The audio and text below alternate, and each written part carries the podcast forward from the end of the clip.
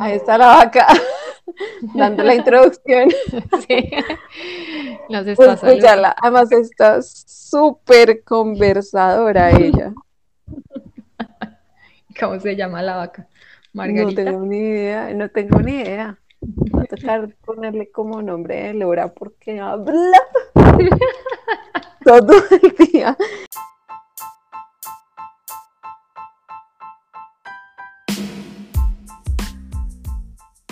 Hola a todos, nosotras somos Lorena Bendaño y Jimena Roncancio y les damos la bienvenida a nuestro podcast Sin tanto cuento, un espacio a través del cual pretendemos discutir y analizar temas de forma fresca y relajada, basándonos en información científica, académica e incluso en experiencias del día a día que nos ayudarán a entender mejor los asuntos que vamos a tratar. Bienvenidos. Es que la deja el vecino ahí porque está pastando, entonces las trae de vez en cuando. Trae dos, pero ahorita está la que, la que habla más. Uy, madre. No estoy en mi ventana. Bueno, listo. Entonces, hola Jime, después de tanto tiempo, después de como un mes, otra vez con ganas de hablar, como siempre de hablar eh, de temas importantes. Los está saludando también una vaca que tengo en la ventana porque mi vecino la dejó pastando al lado de la casa y nos va a acompañar todo este episodio. Claro que sí. Las bondades de, vivir en, el área rural, en el campo. Sí, en el campo. Sí, bueno, ni modo.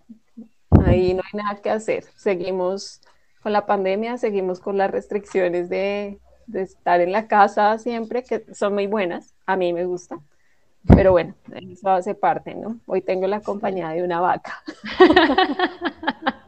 Bien particular la situación. Ay, Dios. Ya llevábamos un tiempito aquí sin, sin sentarnos de verdad y ese es Magnus. Ese es Magnus que también quiere saludar, está respondiéndole a la vaca. Qué horror. Estamos hoy, es una fábula de sopa. Sí, sí, sí, sí. hay todos los animales que quieran. No demora sonar también una gallina, porque también hay gallinas por ahí. Ay, no. Bueno. saludándolos, saludándolos finalmente después de tanto tiempo. Eh, a los que todavía nos escuchan, muchas gracias. Por ahí he visto que han, ido subiendo las, em, los oyentes que tiene el podcast, a pesar de que no hemos estado eh, publicando. Sí, sí, hay gente que ha estado escuchando los episodios y les agradecemos mucho. Y bueno, aquí estamos para seguir eh, echando carreta, es que sin tanto cuento que siempre es con mucho cuento, ¿no? Porque nosotras como somos poquito habladoras, igual que la señora Vaca que está de visita, eh, terminamos hablando un montón de tiempo. O sea, para la muestra un botón, como dice el cuento, llevamos como cuatro minutos eh, saludando. bueno, ya esa es nuestra mascota entonces, la vaca Roberta, porque es una vaca que tiene nombre de Lora. Sí, porque es que es súper habladora, o sea, en serio, te vienen dos, traen dos a pastar, pero hay una que habla mucho, que es la que está ahorita, habla, ¿no? Según yo, pero sí. Aquí también se van a escuchar varias cosas porque mis vecinos tampoco nos, tampoco nos dejan.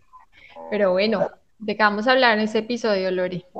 Bueno, entonces, em, en el último episodio estuvimos hablando, en el último episodio estuvimos hablando sobre el glifosato, sobre algunas cosas pues que nosotras eh, conocemos y, que son como de interés general, ¿no? Porque hace un momento estábamos hablando con Jime que como que nuestra experiencia profesional y nuestra experticia y todo lo demás no está en esa área, pero pues sin sin lugar a discusión, es un, es un tema que nos toca, ¿no? Entonces, por eso decidimos hablar un poco ese día de eso. Queríamos invitar a una persona experta en el área jurídica, específicamente en ese tema, pero ha sido bien complicado. Han eh, aparecido algunas sugerencias de del área ambiental, pero pues que tienen también experiencia en otras cosas. Entonces, no es fácil atreverse a hablar de algo sin tener un conocimiento suficientemente amplio. Entonces, bueno, decidimos que hoy vamos a conversar eh, un poco sobre los conflictos ambientales, ¿no, Jiménez? Y ¿Cómo es que tú estás teniendo con esa vaca ahí? Tengo un conflicto ambiental con una vaca. Ay, además es divina, es muy linda. Pero no, hoy está. Yo, será porque te escucha hablar, no entiendo, porque está súper hablando. No, ella es así, ella es así todo el día, está así. No, es la mala. Bueno. Bueno, continúa tú porque yo ya me distraje. Conflictos ambientales. Bueno, sí, queríamos hablarles un poco de...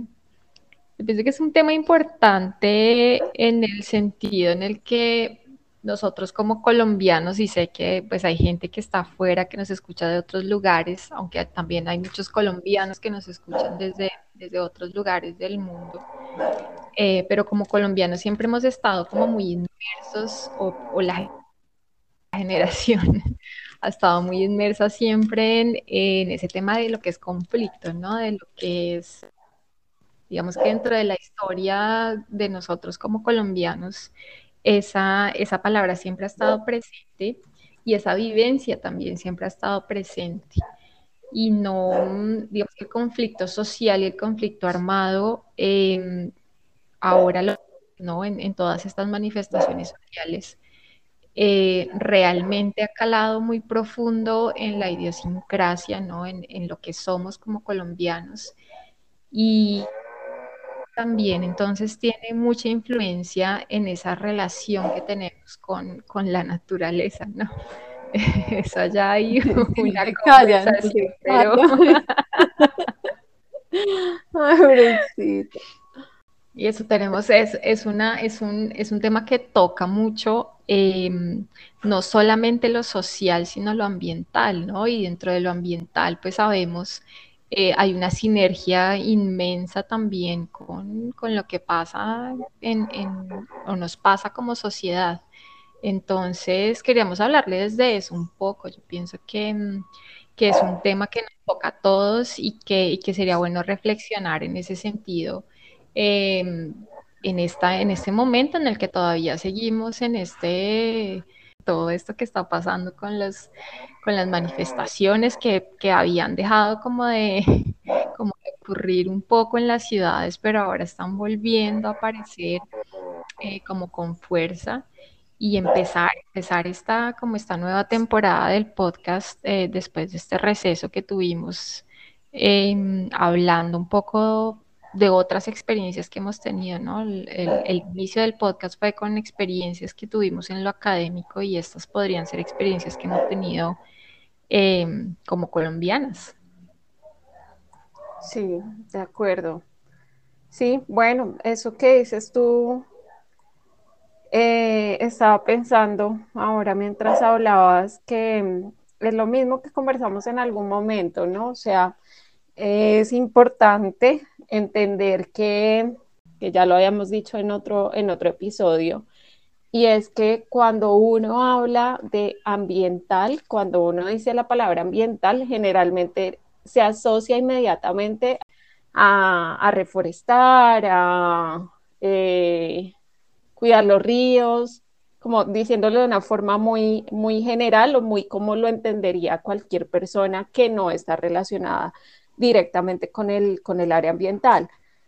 Pero, eh, como ya lo había dicho en otro episodio, uno de nuestros profesores de la universidad dijo algo cuando yo estaba como en segundo semestre, que a mí desde ahí me marcó por siempre. Y es que uno tiene que entender que lo ambiental no tiene cómo desligarse de lo social, de lo económico, de lo político. Entonces, cuando tú dices ambiental, que afecta, de, o sea, que, se involucra a lo social, es indiscutible. Todo lo que todo lo que es social es ambiental, todo lo que es ambiental es social. Entonces, eh, ahí es cuando uno tiene que hacer esa reflexión sobre esos conflictos, eh, ese conflicto armado, lo que se genera en temas sociales, económicos, políticos y en recursos naturales. Entonces, bueno, yo creo que hay que partir de eso, hay que cambiar como un poco eh, esa percepción que se tiene de lo ambiental, que es una cosa que nosotras pues queremos que suceda, que la gente empiece a entender también que lo ambiental no es solamente eso que la gente piensa, ¿sí? Como, ay, vamos a separar los residuos en la casa, eso es ambiental. Vamos a no contaminar el río, vamos a usar energías renovables eh, en la casa o no sé, cosas de ese tipo, sino que es un tema mucho más profundo, o sea, el, lo ambiental tiene que ver con todo. Y si nosotros aprendemos sobre eso e interiorizamos esa forma de entender el, el medio ambiente, tal vez también vamos a ser un poco más responsables con todas nuestras acciones, con todo lo que hacemos, decimos y pensamos. ¿cierto? Sí, yo pienso que, mm, pues, digamos, las experiencias, uno, uno tiene como, como ciertas, ciertos momentos, ¿no? En los que es como más consciente de las vivencias que tiene, ¿no? Muchas veces, em, después de que pasan años, que se da cuenta que, tuvo una experiencia eh, que marcó, ¿no? Que marcó Em, decisiones que tuvo, que fue un momento como, como decisivo. Y yo me acuerdo mucho, yo pensé que yo, yo te había contado, pero tal vez eso no quedó en, el primer episodio que grabamos.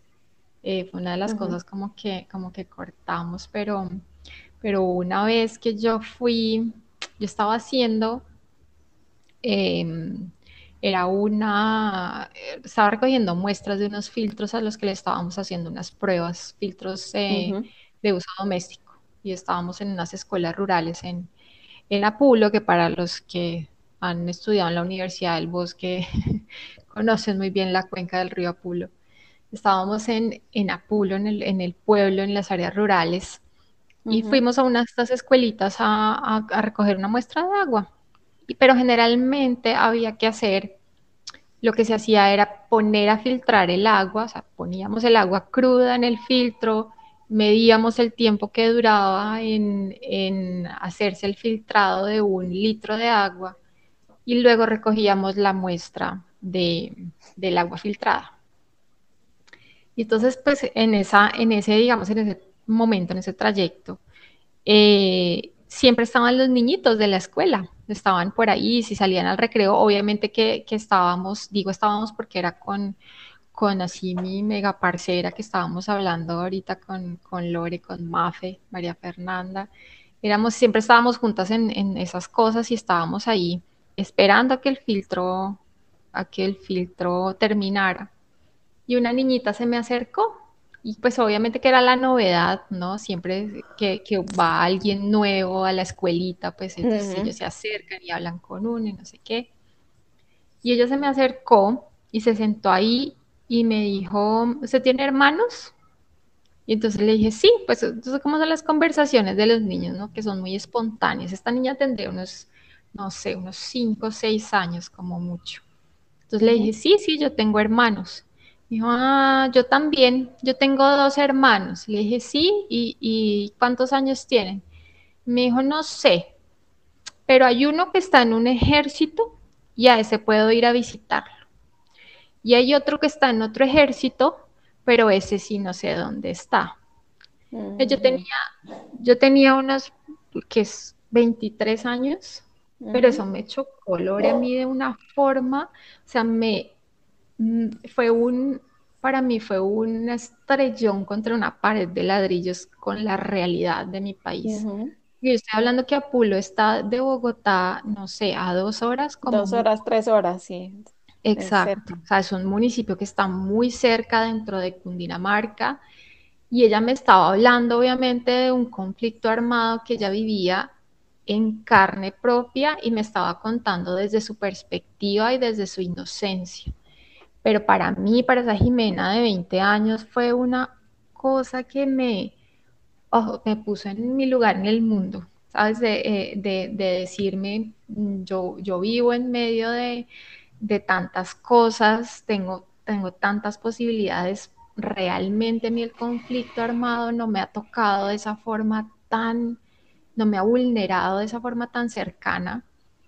Y, y yo a veces me quejo de una cantidad de vainas y de una cantidad de cosas cuando lo que yo podría hacer es eh, realmente generar ¿no? Eh, realidades diferentes, por lo menos ayudar en algo, un granito de arena para que haya realidades que son, que son diferentes. Y mm, yo pienso que eso, o sea, además de la experiencia que yo ya tenía viendo las realidades, ¿no? De la falta de agua y no solamente, esta es una zona en la que hay mucha agua, hay muchos eh, muchas quebradas, el río Apulo está ahí, el, río Bogotá está cerca, la desembocadura, uno puede ir a, ver la, desembocadura del río Apulo en el Bogotá. Y mm, aún así hay mucha falta de agua porque, porque hay una escasez de agua de buena calidad. Hay muchos cultivos eh, lícitos, pero pues que usan mucho agrotóxico, hay mucha em, agricultura y ganadería entonces, mucha del agua que se usa o que está disponible no es agua eh, apta para el consumo humano. Entonces, hay, una, hay un conflicto ahí bastante eh, difícil con lo que es eh, el agua para consumo humano. Y eso ya me venía, digamos, como tocando mucho y transformando mucho. Y cuando llega ella y me... Y, además le pone ese ingrediente del conflicto armado, ¿no? De, de realmente Em, decirme, es que vivimos en, lo que nosotros llamamos una zona roja y, esto es lo que pasa cuando uno vive aquí, eso, eso a mí me, me, confrontó conmigo misma y cambió mi perspectiva completamente. Yo creo que yo hubiera, me hubiera dedicado a otra cosa completamente si yo no hubiera tenido esa experiencia mm. con ella. Eso, eso me, me, me, tocó mucho y me, me ayudó a decidir que lo que a mí me gustaba era ayudar a la gente, dentro de la ingeniería ayudar a la gente. Yo creo que eso lo hablamos alguna vez nosotras, em, tal vez fuera del micrófono, tal vez en nuestras tantas conversaciones, eh, de, em, hay algo que a mí me llevó a estudiar en la universidad, el bosque. Y fue eso, fue eso, fue que cuando yo decidí que iba a estudiar ingeniería ambiental, yo, no había escuchado esa carrera, en ese momento era muy nueva todavía. Lo primero que hice fue como empezar a buscar dónde estaba esa carrera y qué era, y, me puse a ver como los diferentes eh, planes de estudio de las universidades y, y como el enfoque que tenían. Entonces había una que era muy técnica, muy sanitaria, muy eh, más de ingeniería, había otra que era muy gerencial, en fin como más, sí, como más formarte para hacer gerencia y no otras cosas. Y me encontré con el de la Universidad del Bosque. Y me di cuenta que una cosa, pues como que en lo que se basa eh, la formación de la universidad es en ese sentido de servir a la comunidad. Y eso se refleja en lo que uno aprende. Esa, posibilidad de las salidas de campo, que fue, eh, digamos que una cosa que a ti te pasó, yo creo que a todos nos pasa en algún momento cuando estamos en la universidad, en una salida de campo, más allá de que sea el momento que todos lo sentimos así, ay, el viaje, que es más se siente como un paseo, que también es pues para estudiar, pero es prácticamente un paseo para uno, es un momento de compartir también. Sin duda uno pues como uno tiene que ir a esas salidas de campo porque está abordando una problemática que hay en ese lugar para X materia de la universidad, pues a uno lo tocan muchas cosas. Entonces, por ejemplo, cuando fuimos a Armero, nosotros estar en el lugar, como que la, la, energía del lugar es tenaz y pensar que ahí sucedió todo lo que sucedió. Bueno, en fin, ir a Providencia y ver que nada ha cambiado en estos años porque ellos siguen teniendo un problema con, con, su, con su tema de, del agua, por ejemplo, ahora que hablabas tú del agua, pues terrible, ¿no? O sea, son cosas que uno dice, es, es tenaz como cambia la vida de un lugar al otro.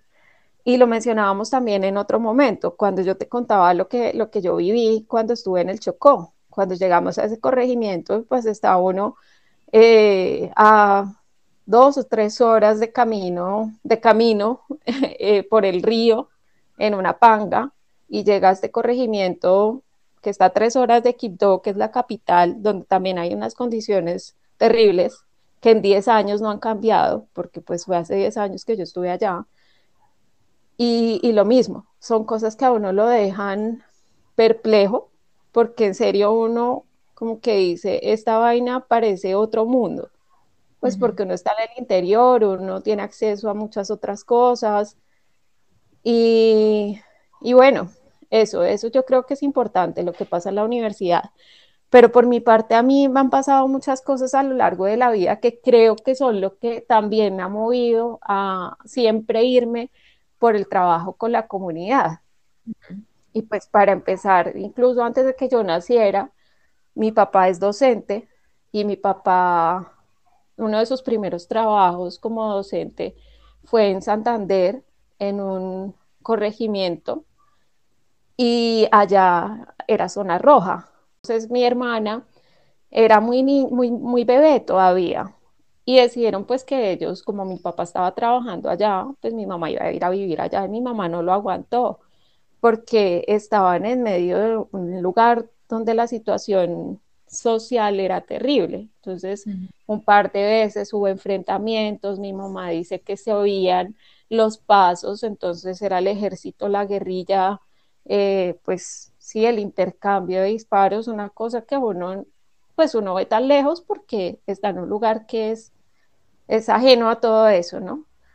Pero pues empezando desde ahí, como eso que les generó a ellos en su vida, porque mi mamá pues no pudo con eso y se devolvió, entre otras cosas, ¿no? El calor, bueno, otras cosas que para ella no, no fueron fáciles. Pero eso.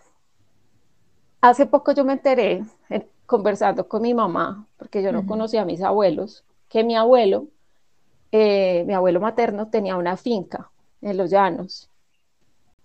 Ellos vivían acá en Boyacá, entonces pues era mi abuelo el que de vez en cuando iba a esa finca y pues hacía sus cosas de la finca. Cuando mi abuelo murió, vendieron la finca y yo le decía, ¿por qué la vendieron? O sea, me dice, pues porque él era el que iba y en ese momento había mucha violencia y era muy peligroso ir. Después de que él ya no estuvo, nadie se atrevió a ir. Entonces, ahí está como otra cosa que marca la vida de la familia, ¿no? Que hubiera sido de pronto diferente porque a mí, a uno de mis tíos le encantaba el, el campo, los caballos, la vida de finca, y pues no lo hizo por ese mismo miedo. Entonces, bueno, eh, eso es otra cosa. Y ya en el tema profesional, a mí me han pasado muchas cosas. Yo estuve, cuando estaba en la universidad, estuve trabajando con un proyecto de una universidad de la Secretaría de Integración Social de Bogotá. Y mm, en ese proyecto yo conocí una historia de una persona que no sé si esa historia era de él o de alguien cercano a él, porque son temas en los que uno, pues digamos que en el contexto de ese, proyecto, no quería uno como eh, meterse mucho en ese rollo. Pero el cuento es que el resumen es que hablaba de una persona que desertó de, de un grupo ilegal, de un grupo armado ilegal, y él contaba que caminaron de Barranquilla a Bogotá para ir a Soacha a reclutar jóvenes. Mm. Y en ese trayecto desertó, se escapó y estaba escondido desde entonces. Y era una persona como, ponle tú en 30 años. Te digo, yo no sé si la historia era de él o era de alguien más, pero él la contó.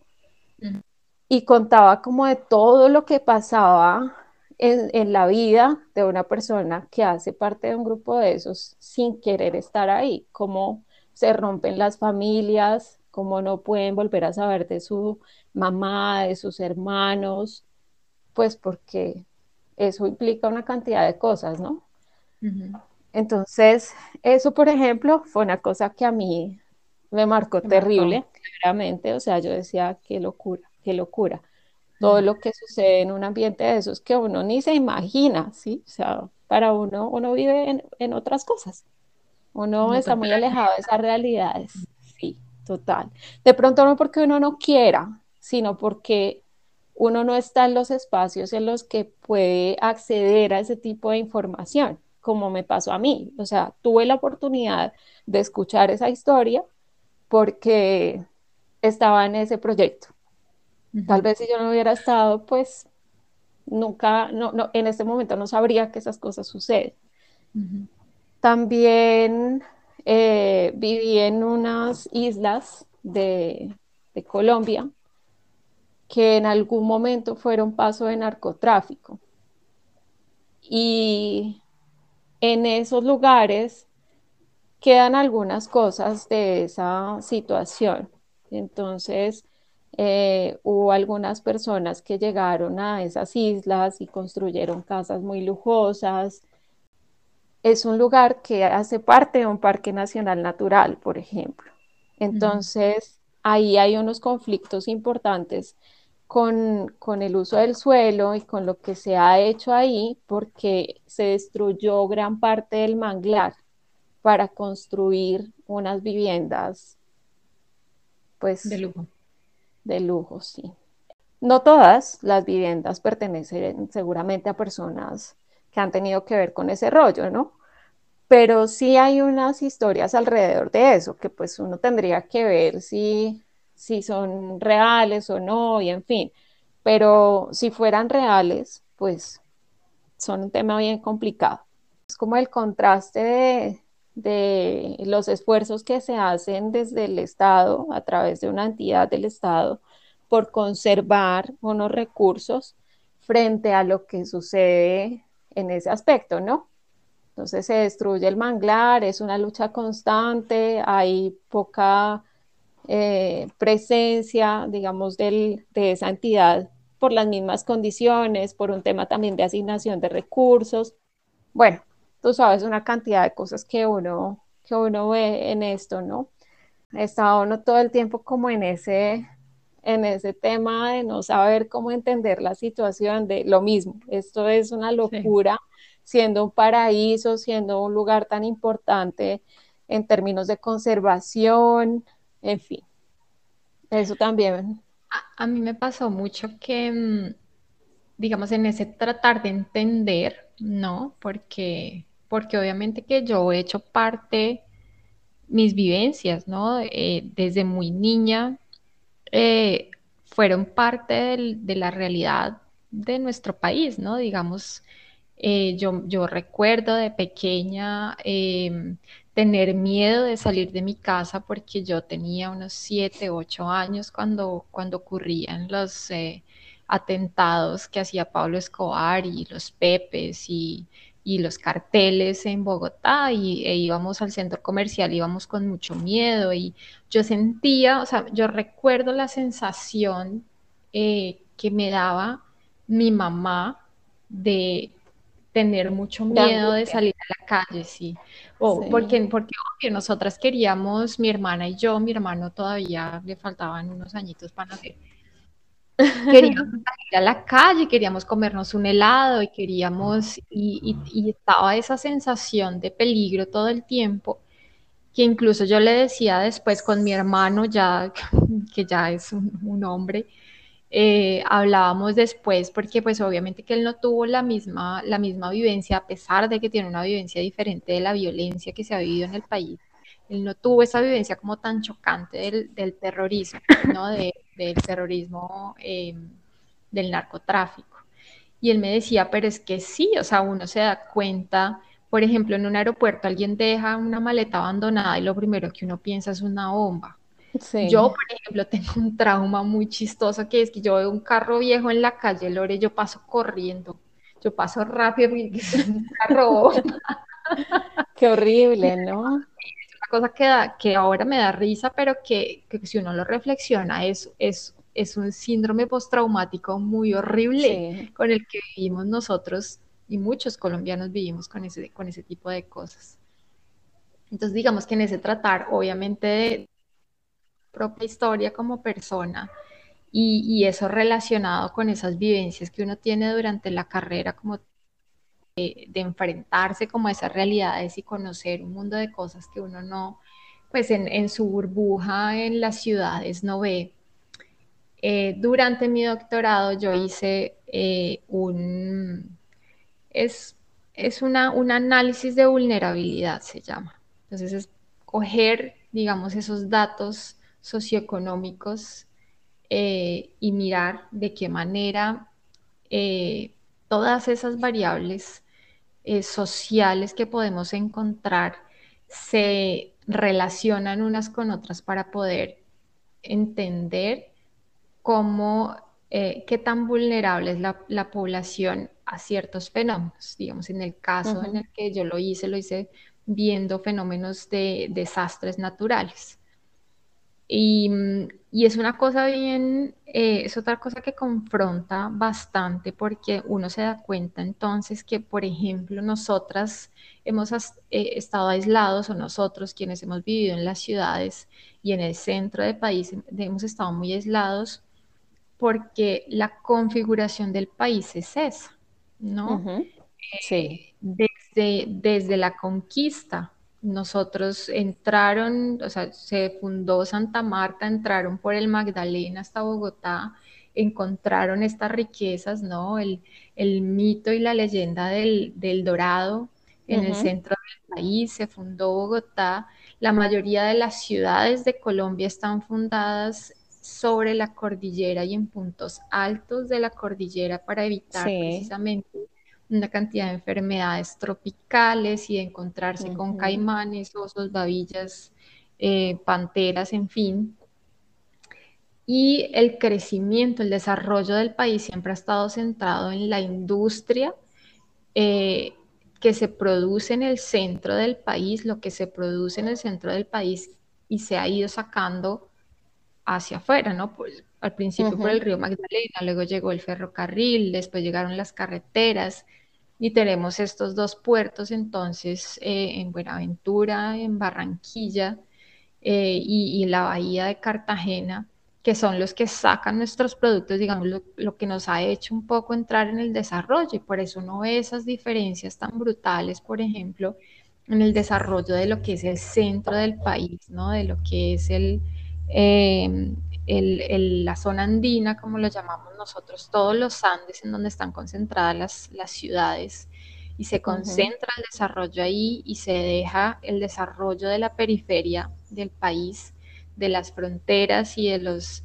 de los departamentos que están más hacia el sur, como la Amazonía eh, o la Amazonía entera de colombiana, pues se ha dejado al olvido, ¿no? No son territorios a los que sea fácil llegar, incluso cuando, cuando ocurrió la, colonización de las vertientes, la, colonización antioqueña, ¿no? Y se dio todo este boom del café, em, ya habían, ya había cultivos ilícitos y eso hacia el sur del país entre menos ocupación haya en los, los llanos orientales, era difícil ocuparlos, por eso mandaron a los jesuitas, mandaron ¿no? todos estos, estos personajes que se atrevían a ir a esas tierras inhóspitas y llenas de indios salvajes a, conquistar esos territorios y, no, digamos que no, no fue posible hacerlo como fue posible hacerlo en el centro del país. Y por eso es que son territorios que, que han estado históricamente abandonados, ¿no? Que en, donde el desarrollo económico es difícil y se presentan entonces estos conflictos por la tierra, ¿no? El, porque es, digamos que se supone, entre comillas, la tierra de nadie, em, ¿no? Y, es, nosotros hemos crecido también con este, con este paradigma de que hay que tumbar monte para, para entrar en la civilización, ¿no? Hay que hacer ciudades y hay que, hay que construir para sentir que está llegando la civilización. Eh, y eso nos ha llevado a, tener esos territorios abandonados, abandonados por el Estado, ¿no? Porque los colonos siguen estando ahí, el narcotráfico eh, sigue llegando a esos territorios y sigue queriendo ocupar esos territorios eh, a pesar de que, de que ya estén ocupados por, por pueblos y existen unos conflictos grandes por la tierra eh, y por la extracción. Y de eso es precisamente de lo que se trata eh, todo, este, todo este asunto de los conflictos ambientales, ¿no? Como, como ese tratar de, em, de encontrar una manera hacia el desarrollo económico eh, nos lleva a tener estos conflictos tan grandes con nuestro propio territorio, ¿no? ¿Qué es lo que pasa? Se enfrentan fuerzas eh, en, estos, en estos lugares, eh, la fuerza de la población que lo ha ocupado durante siglos y, quienes llegan a colonizar y, a ocupar estos territorios para poderlos, eh, poder hacer extracción, sea de petróleo, sea de, em, para hacer em, minería, eh, en fin, tantas cosas que, de las que se pueden generar estos conflictos. Eso fue, eso fue, digamos, otra cosa que a mí me, me ocurrió, ¿no? Durante el doctorado fue una, un redescubrir mi país, que fue una cosa muy bonita, porque este, esto yo duré haciéndolo, yo creo que fue la, el segundo, el tercer año de mi doctorado entero, mirando estos datos y haciendo estos, digamos, estos análisis estadísticos y luego para poder analizar eh, mis resultados leyendo un montón de, historia de Colombia y cómo se había dado el desarrollo en el país y encontrarme con eso, ¿no? Con, con esas poblaciones que, que sí, que todos sabemos que están muy abandonadas, que todos sabemos que, eh, que pasan muchas cosas, que hay muchos conflictos, que, pero pero a veces uno como que no se toca con esas vainas, como que no le llega hasta cuando uno comienza a ver esas realidades chocantes que uno dice, carajo, sí, sí, sí pasan muchas cosas muy tenaces y, y, uno debería hablar más de eso. Sí, de acuerdo, de acuerdo, Jiménez. Yo creo que eh, ahora que tú hablabas del tema de la extracción minera, Bien, hace poco yo estaba conversando con mi mamá sobre esas cosas aquí en Boyacá, eh, cuando yo era niña. digamos que yo no tengo esos recuerdos porque yo era muy niña, pero ella me contaba de cuando yo tenía unos dos años, tal vez, el tema de la violencia en, en las minas, ¿sí? Por las minas de Esmeralda.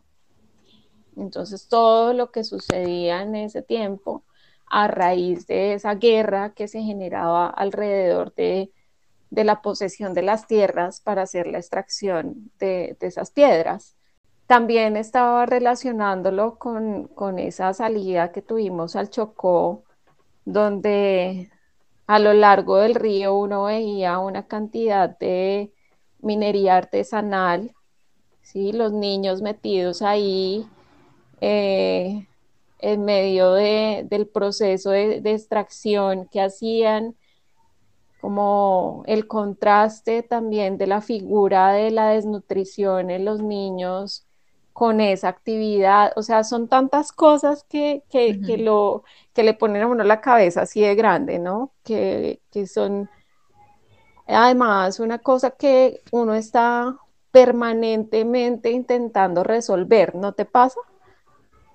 Son, cosas que le pudieron haber sucedido a uno hace años, pero uno siempre está pensando qué puede uno hacer desde el momento en el que esté para poder resolver esas cosas.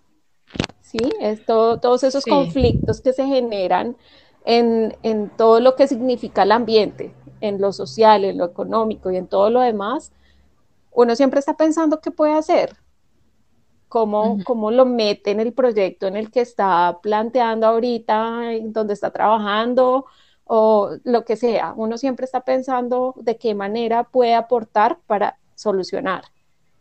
Es una cosa, sí, bien, bien compleja en la cabeza de uno. Bien ingenieril además. Pienso que uno no puede negar también que, mm, que, la formación le da a uno una visión del mundo, ¿no? y, digamos que antes de estudiar eh, eh, ingeniería ambiental, yo estudié biología y yo tengo esa, esa visión de mundo, ¿no? Y, recuerdo mucho cuando estaba estudiando biología, em, el mundo se convertía en un lugar lleno de cosas para explorar, un árbol ya no es solo un árbol, un árbol tiene una significación diferente. Esto es una monocotiledonia o esto es una dicotiledonia. Y cómo, la, y cómo lo identifico y dónde está la semilla y qué tipo de hoja tiene. Y esta hoja tiene olor, entonces de qué familia es. ¿Sí me entiendes? Es, un mundo completamente diferente. Y cuando uno estudia ingeniería también eh, tiene esa, esa visión de, de, lo ingenieril, de la solución de, bueno, este es el problema, entonces, ¿cómo lo soluciono? O déjeme identificar cuál es el problema y, qué podemos hacer. Lo que pasa es que nosotras hemos llegado a un punto problemas desde lo social, que son cosas muy complejas. Obviamente que lo, sí, digamos, resolver problemas ambientales desde la gestión es una cosa a veces muy eh, que está llena de cosas puntuales, ¿no? De lo que yo tengo que observar, yo miro esto, esto, esto en un proceso y, miro cómo entonces puedo resolver o cómo puedo hacer ese proceso más eficiente. Pero estos problemas a veces son demasiado complejos y es inevitable. Yo pienso que cuando uno tiene una sensibilidad social, es inevitable que lo que uno haga em, quiera digamos que en eso quiere encontrar soluciones para otras cosas que ha visto, en equidad, en, tanta injusticia social, eh, desde lo ambiental además, o sea, ese, ese sentir que todos tenemos derecho al territorio y todos tenemos derecho a un territorio sano y a un ambiente sano, y solamente por ser pobres se nos niega. Eso es una, eso es una cosa que choca muy duro. Y choca duro desde el privilegio, ¿no? Desde el privilegio de poder verlo y poder decir, eso es injusto, ¿no? Eh, lo confronta uno mucho con, su propia realidad. Sí, ahí está la vaca diciendo que tienes toda la razón. Sí, sí. Y así, claro. Eso, eh, y lo que tú decías hace un rato también, es, eh, me pasó a mí con, lo con, la, con la maestría específicamente. Y es que yo siempre estuve relacionada con el campo, porque pues tengo unos, unos abuelos que fueron campesinos, tengo un papá que siendo niño fue campesino, entonces pues siempre ha estado eso ahí, ¿no? Y, y la relación es directa pero pues como uno no vive en la zona rural durante su, crianza pues de niño y adolescente, y, eh, se aleja un poco de muchos temas, y lo que uno eh, logra explorar en ese camino es poco. Y cuando yo me metí a, leer y a investigar eh, académicamente en soberanía alimentaria, que es un tema más de derecho, ¿no? De, eh, de, entender que tiene uno derecho a la soberanía, que tiene derecho uno a decidir qué produce, que tiene uno derecho a decidir eh, poder tener la seguridad alimentaria a partir de lo que uno produce son, bueno, son mil temas, mil temas que sería chévere un día también hacer un episodio sobre eso, porque es algo sobre lo que no se habla suficiente y todos deberíamos entenderlo y entender clara además, porque nos tiene que interesar y uno no se interesa por algo si no lo entiende. Si no lo conoce. exacto. Entonces, cuando yo empecé a leer sobre esto y me fui tan adentro del campo y fui tan adentro además en las casas de los campesinos a conversar con ellos, uno entiende otras realidades y uno empieza a ver esas, esas brechas de las que hablabas tú de la ciudad y el campo, porque uno tiene muy claro que eso sucede. Yo creo que todos, independiente del área en el que nos desenvolvamos o independiente del trabajo que desarrollemos eh, y del empleo que tengamos, sabemos que entre el campo y la ciudad hay unas diferencias importantes en términos de, de pobreza, de inequidad y bueno. Pero cuando uno va a conversar directamente con los campesinos sobre sus vidas, sobre, sus, sobre su labor en, la, en, en el trabajo de la tierra, cuando uno habla de nutrición, cuando habla de seguridad alimentaria, cuando tú vas a ver lo que hay en un plato, cuando tú ves la salud de esas personas, cuando hablas de todas esas cosas, entiendes que es un mundo diferente. ¿sí? Porque para mí es un mundo diferente. O sea, estamos en un, mismo, en un mismo país, en un mismo territorio, pero estamos en mundos separados por muchas cosas particulares. Entonces, em, esos conflictos ambientales no solamente son importantes cuando están ligados al conflicto armado, que es una cosa que también tenemos eh, una tendencia a pensar en que unas cosas son más graves que las otras. Y entonces empezamos a entender incluso la vida más importante en ciertos contextos que en otros. ¿sí? E, es más importante una muerte violenta que una muerte por desnutrición, por ejemplo. Que también que es violenta. Claro, pero esa es la cosa, que no se entiende como una muerte violenta porque no es una muerte con un arma. Entonces, son, son muchas cosas alrededor de lo que significa un conflicto ambiental. Yo pienso que también hay que empezar a entender que la gravedad de los temas sociales no tiene tantas diferencias muchas veces como uno las cree. Entonces minimizamos muchas veces algunos de los problemas ambientales que existen.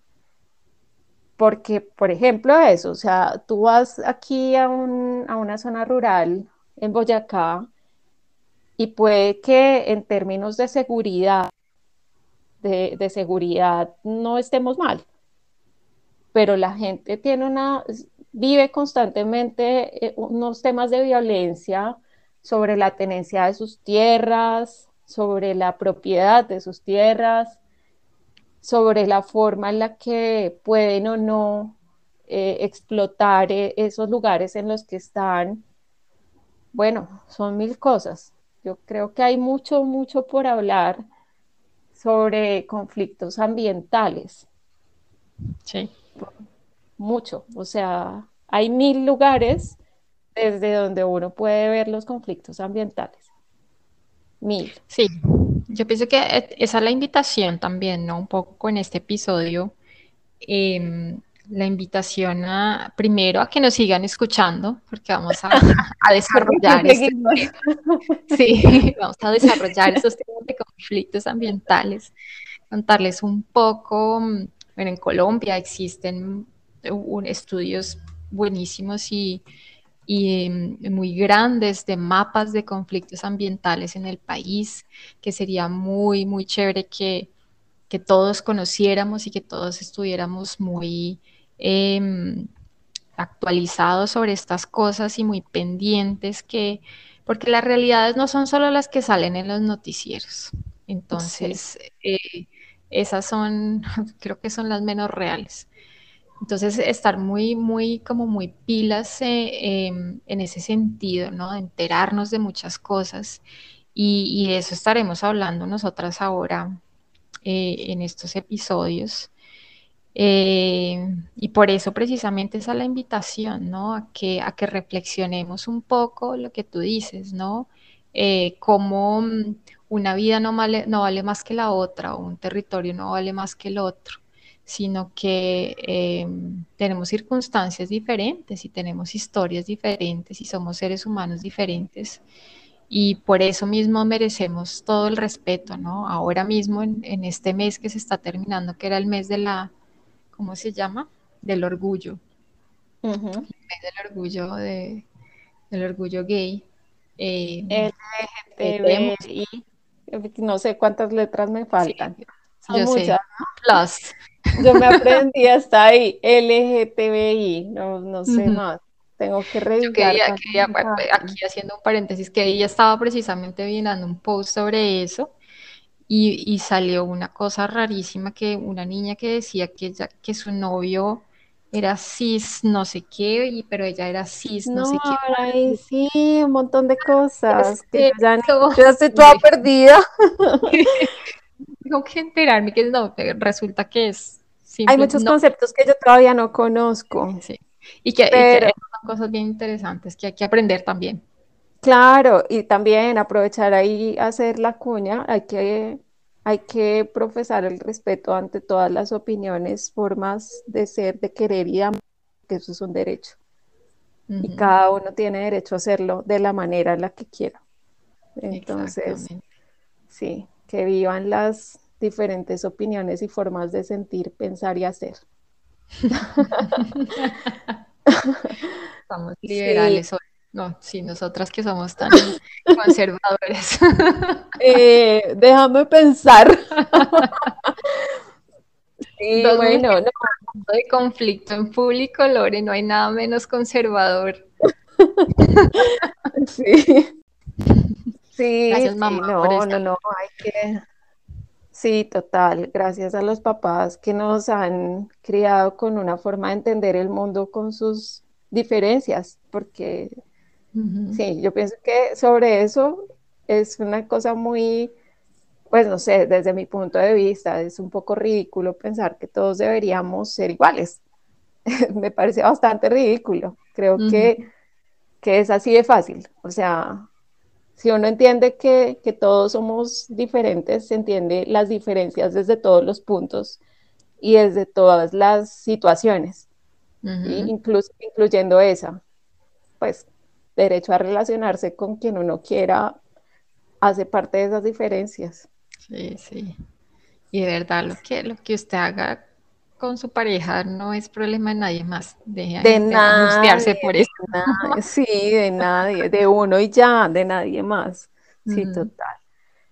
Bueno, pues sí, volviendo al tema, eh, es importante todo lo que, lo que hemos dicho porque sí hay que entender que los conflictos ambientales no solamente se generan porque los hidrocarburos que son extraídos contaminan el río o porque eh, las extracciones mineras generan unos cambios en el paisaje o los riesgos pues por el uso del mercurio y las contaminaciones de las fuentes hídricas y en fin, sino que hay, como decías tú, contextos diversos y hay muchas formas de conflictos ambientales. o sea, yo creo que son innumerables, de verdad, que uno puede hablar de tantas cosas. Podríamos, ya llevamos una hora hablando, pero podríamos hablar muchísimo más. Creo que vale la pena que en estos próximos episodios, como decías tú, hablemos de situaciones particulares y y pues podamos ampliar mucho más estos, estos temas de los que estamos hablando, de la extracción de hidrocarburos, de la extracción minera, de mm, los conflictos por el, uso de la tierra.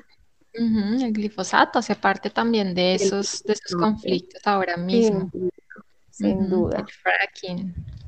El fracking, que además está también ahí, hay tantas cosas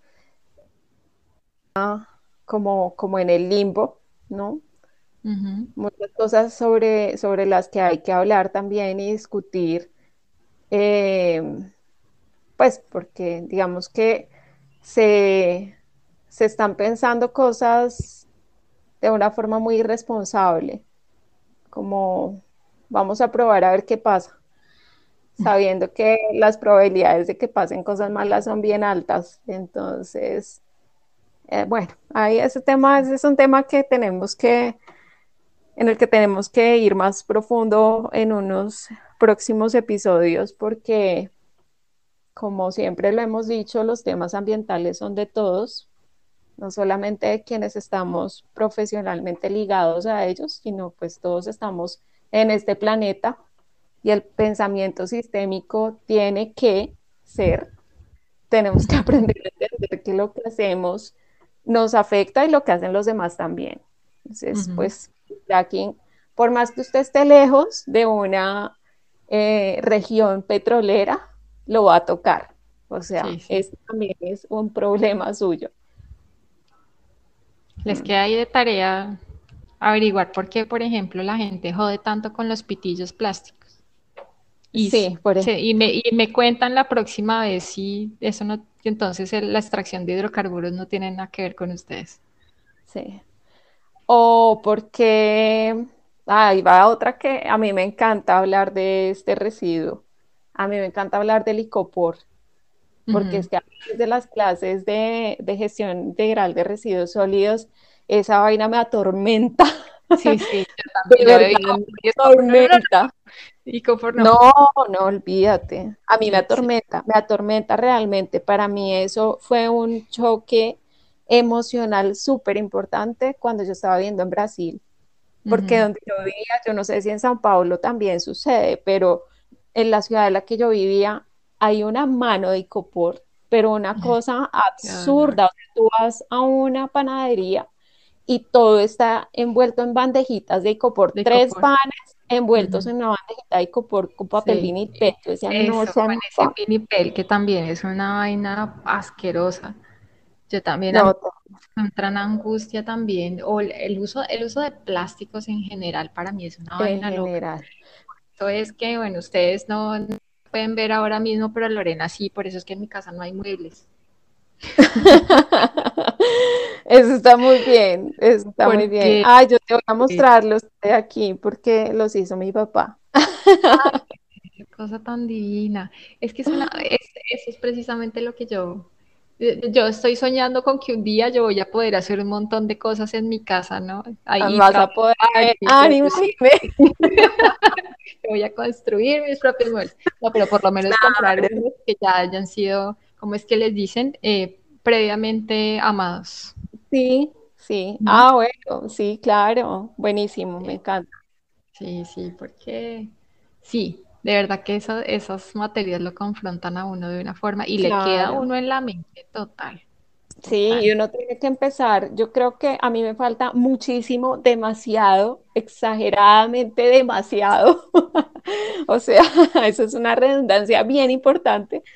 Me falta mucho para ser una persona con un estilo de vida eh, sostenible. Pero sí creo que en los cambios pequeños, eh, pues hay un impacto importante. Yo creo que cosas mínimas que uno haga, que eso también será chévere. Tengo una persona a la que podemos invitar a hablar de eso, que esa sí ya la tengo en, en la cabeza en este momento, pero podemos invitar a alguien hablar eh, sobre estilo de vida sustentable o sostenible hay muchos movimientos chéveres en ese sentido y hay muchas cosas que uno pues como que no sabe que puede hacer y, puede hacer y, son importantes. Eh, eso, les queda entonces la tarea de Jime, que es el tema de los pitillos y la mía, que es que averigüen qué pasa con el icopor, cómo se hace una disposición final del icopor. ¿Qué pasa con el icopor cuando ya cumple su mal trabajo en este mundo? Yo detesto el icopor. Eh, sí, porque son cosas que de pronto uno, por ser ajeno al tema de tratamiento de residuos, eh, ignora. Y está bien que todos enterándonos de esas cosas para que aprendamos a ser unos consumidores responsables para que pensemos un poco antes de comprar si realmente eh, eh, es importante o no que evitemos ese tipo de materiales, por ejemplo. Entonces, bueno, yo creo que vamos cerrando ya porque como por bajar, por variarse se, extendió la vaca. Mira cómo son las cosas. Tú dices que yo me paré y me asomé a la ventana y le dije como que no hiciera tanto ruido y no, no ya, o sea, Sí, no, una sola vez cuando ella no, efusivamente estuvo de acuerdo. Qué, Qué lindos que son los animales. Qué inteligentes. Bueno, pues sí, entonces creo que hoy fue un episodio diferente, bastante nutrido y, y que nos da para hablar más de aquí en adelante. Así es. Nos esperamos entonces en, el próximo episodio. Ojalá sin tanto Jimena, porque...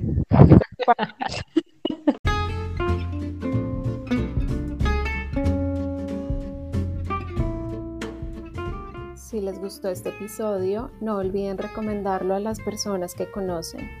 Síganos en Instagram en arroba sin